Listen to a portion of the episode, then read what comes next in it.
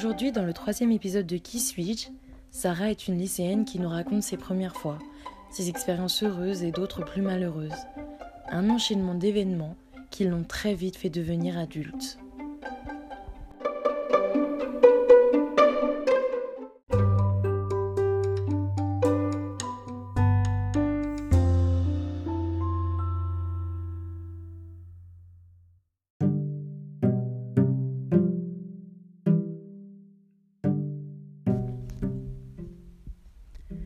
L'écrivain Huxley nous dit L'expérience, ce n'est pas ce qui nous arrive, c'est ce que nous faisons avec ce qui nous arrive.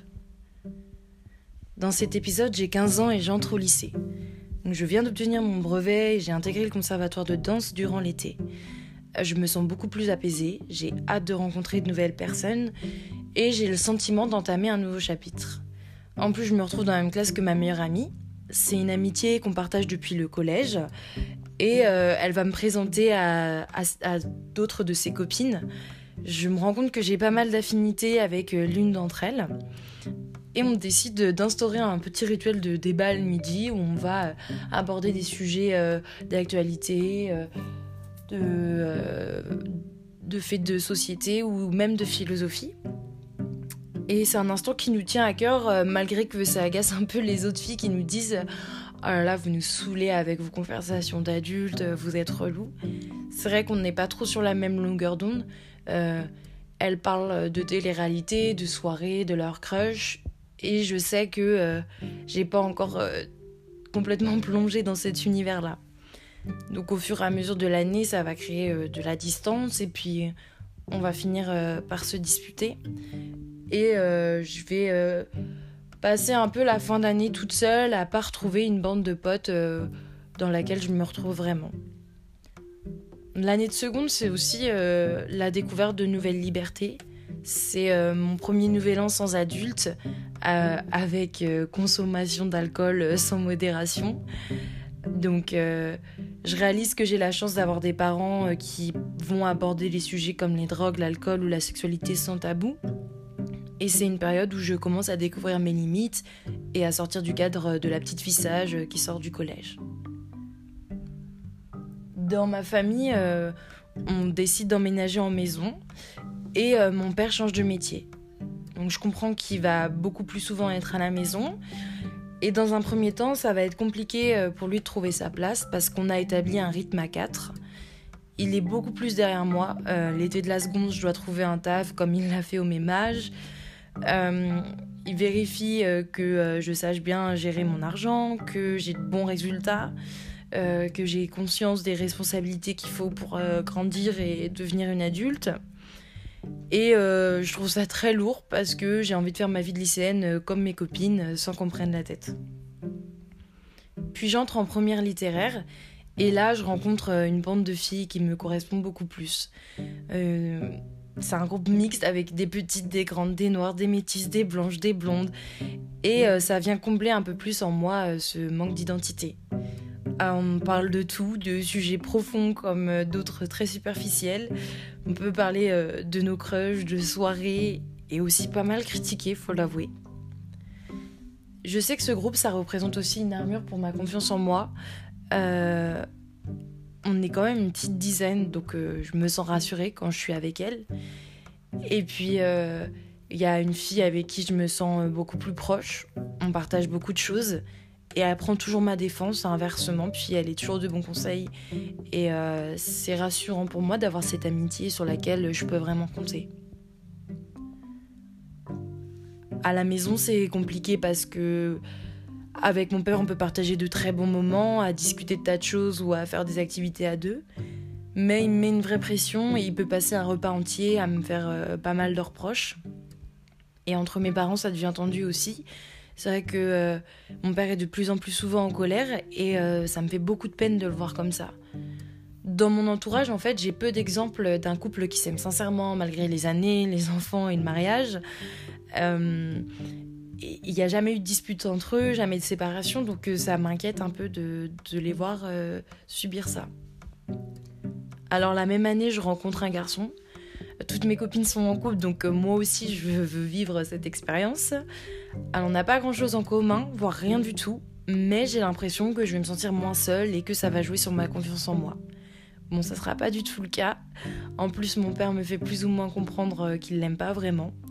C'est un garçon qui est perdu, qui fume pas que des cigarettes, qui fait pas grand chose de sa vie, qui parfois euh, m'appelle pour piquer une crise de colère et m'insulter sans raison. Donc, euh, niveau confiance en moi, c'est raté.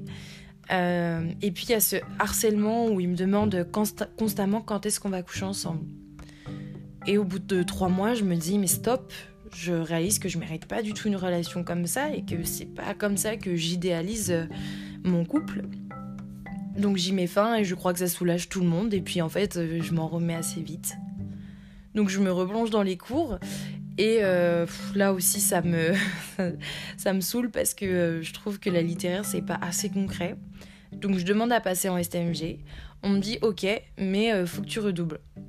Et bon, bah, pour moi, c'est hors de question parce que euh, j'ai qu'une hâte, c'est avoir mon bac pour euh, enfin entamer des études qui me plaisent. Après, mes semaines sont assez chargées. J'ai mes trois cours de danse par semaine, mon cours de solfège, les révisions du bac, les soirées le week-end. Donc, euh, c'est un rythme que j'adore parce que j'ai toujours un truc à faire.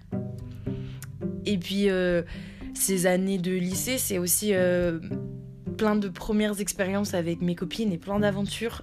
Euh, les soirées déjà, les joints entre les cours, tous mes cours de sexualité qu'elles ont pu me faire euh, sur les temps de pause. C'est trafiquer sa carte d'identité pour aller en boîte, rencontrer des gens au bar avec qui on est meilleurs amis le temps d'une soirée et qu'on sera incapable de reconnaître le lendemain, raconter qu'on est chez un tel alors qu'on est en soirée, les potins et plein d'autres choses. Et ça, c'est des souvenirs qui ont euh, vraiment marqué ma vie de lycéenne. Dans cette euh, bande de copines, on partage beaucoup de choses, mais j'ai du mal à confier ce que je vis à la maison. Euh, les disputes euh, comme euh, celle avec mon père sur le permis ou sur les projets pro où on n'est jamais en accord avec ce qu'il souhaite pour moi. Je réalise que la boule au ventre que j'avais pour aller au collège, je l'ai pour rentrer à la maison. Et je ressens toute la tristesse de ma mère, mais ça, j'arrive pas à en parler avec mes copines. Et de toute manière, je rencontre un garçon qui est en études supérieures dans une autre région, et en fait, euh, je vais tout partager avec lui. Au début, je me sens très très bien avec lui et euh, le fait de plus avoir de communication avec mon père, ben cette absence euh, de présence masculine, je la retrouve avec ce copain qui est bienveillant et très attentionné. Et malheureusement, mon père décide de déménager parce qu'il fait une pause avec ma mère. Et là, c'est un mélange de déception et de colère qui va naître.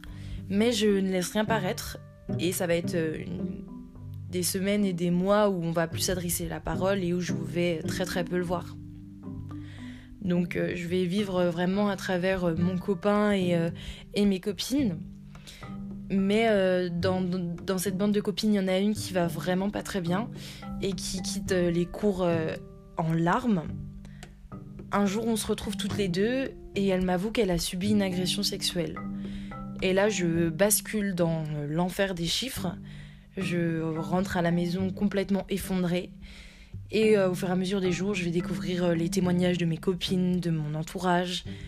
Et je vais m'endormir euh, pendant plusieurs mois avec ce sentiment d'injustice à imaginer ce que chacune a pu vivre. Alors c'est vrai que euh, depuis que j'ai 14-15 ans, je peux plus sortir avec certaines tenues parce que je me fais siffler ou insulter. Je sais que j'ai un GPS programmé dans la tête parce que je peux pas euh, passer par telle ou telle rue. Mais euh, je, je comprends pas pourquoi ça nous touche forcément nous et autant de femmes et ça provoque énormément de colère. Alors dans cette période assez compliquée, je reçois des lettres de mon père qui me bouleversent énormément. Euh, il s'excuse pour euh, les mots blessants qu'il a pu tenir. Et euh, il avoue qu'il a beaucoup de mal à me dire ce qu'il a sur le cœur, mais qu'il souhaite que je me réalise et que surtout je reste fidèle à moi-même. Que lui s'est perdu dans ses principes et ses valeurs, mais pour autant je suis une de ses plus grandes fiertés et ça, ça me fait beaucoup de bien dans cette période où je sais que j'ai besoin de réconfort. La fin de l'année approche et je reçois un appel. On m'annonce euh, qu'une de mes amies a fait une tentative de suicide. Je suis euh, très très euh, choquée, donc je lui envoie une lettre avec tout mon soutien. Et avec la plus grande des surprises, elle me dit que je suis responsable avec une autre de mes amies parce qu'on n'a pas été assez présente pour elle. Et là, c'est un mélange de colère et d'incompréhension. Euh, c'est un peu la goutte de trop. je, décide de me mettre en mode automatique, donc l'objectif c'est d'avoir mon bac et de m'en aller. Donc en effet, je trouve un service civique dans une autre ville je quitte mon copain parce que je sais que je suis pas amoureuse de lui euh, et que je le garde égoïstement pour combler un manque. Je cherche un appartement avec ma mère et petit à petit je recrée du lien avec mon père. Je me souviens d'un après-midi où on se retrouve euh, tous les deux au bar et on discute de, nos vies. Euh, il est super heureux de voir que je me prends en main. Et puis il me rassure sur le fait que les choses vont s'arranger, qu'il m'aime énormément avec mes sœurs et ma mère et voilà que ça va aller. Et une fois que euh, j'emménage sur Nantes, j'ai une grosse dispute avec euh, mes copines où on va beaucoup s'insulter. Euh, ça me blesse.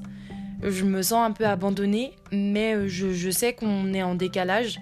je suis en train de chercher un appart et un travail, de découvrir une autre ville, alors qu'elles, elles font des soirées comme on a l'habitude de faire, et, donc on se comprend plus.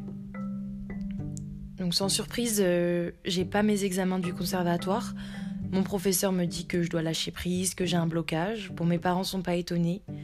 Il y a trop de choses qui me prennent la tête et en fait qui me qui m'empêchent de progresser en danse.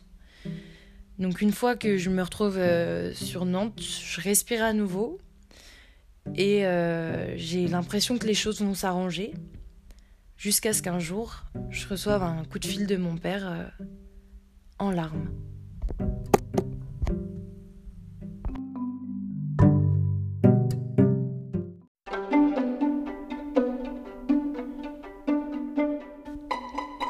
C'était un épisode de Qui suis-je réalisé avec Encore. Retrouvez-nous tous les mercredis sur Spotify, Radio Public et Google Podcast. Vous pouvez également suivre notre actualité sur le compte Instagram Qui suis-je. À mercredi prochain pour un nouvel épisode.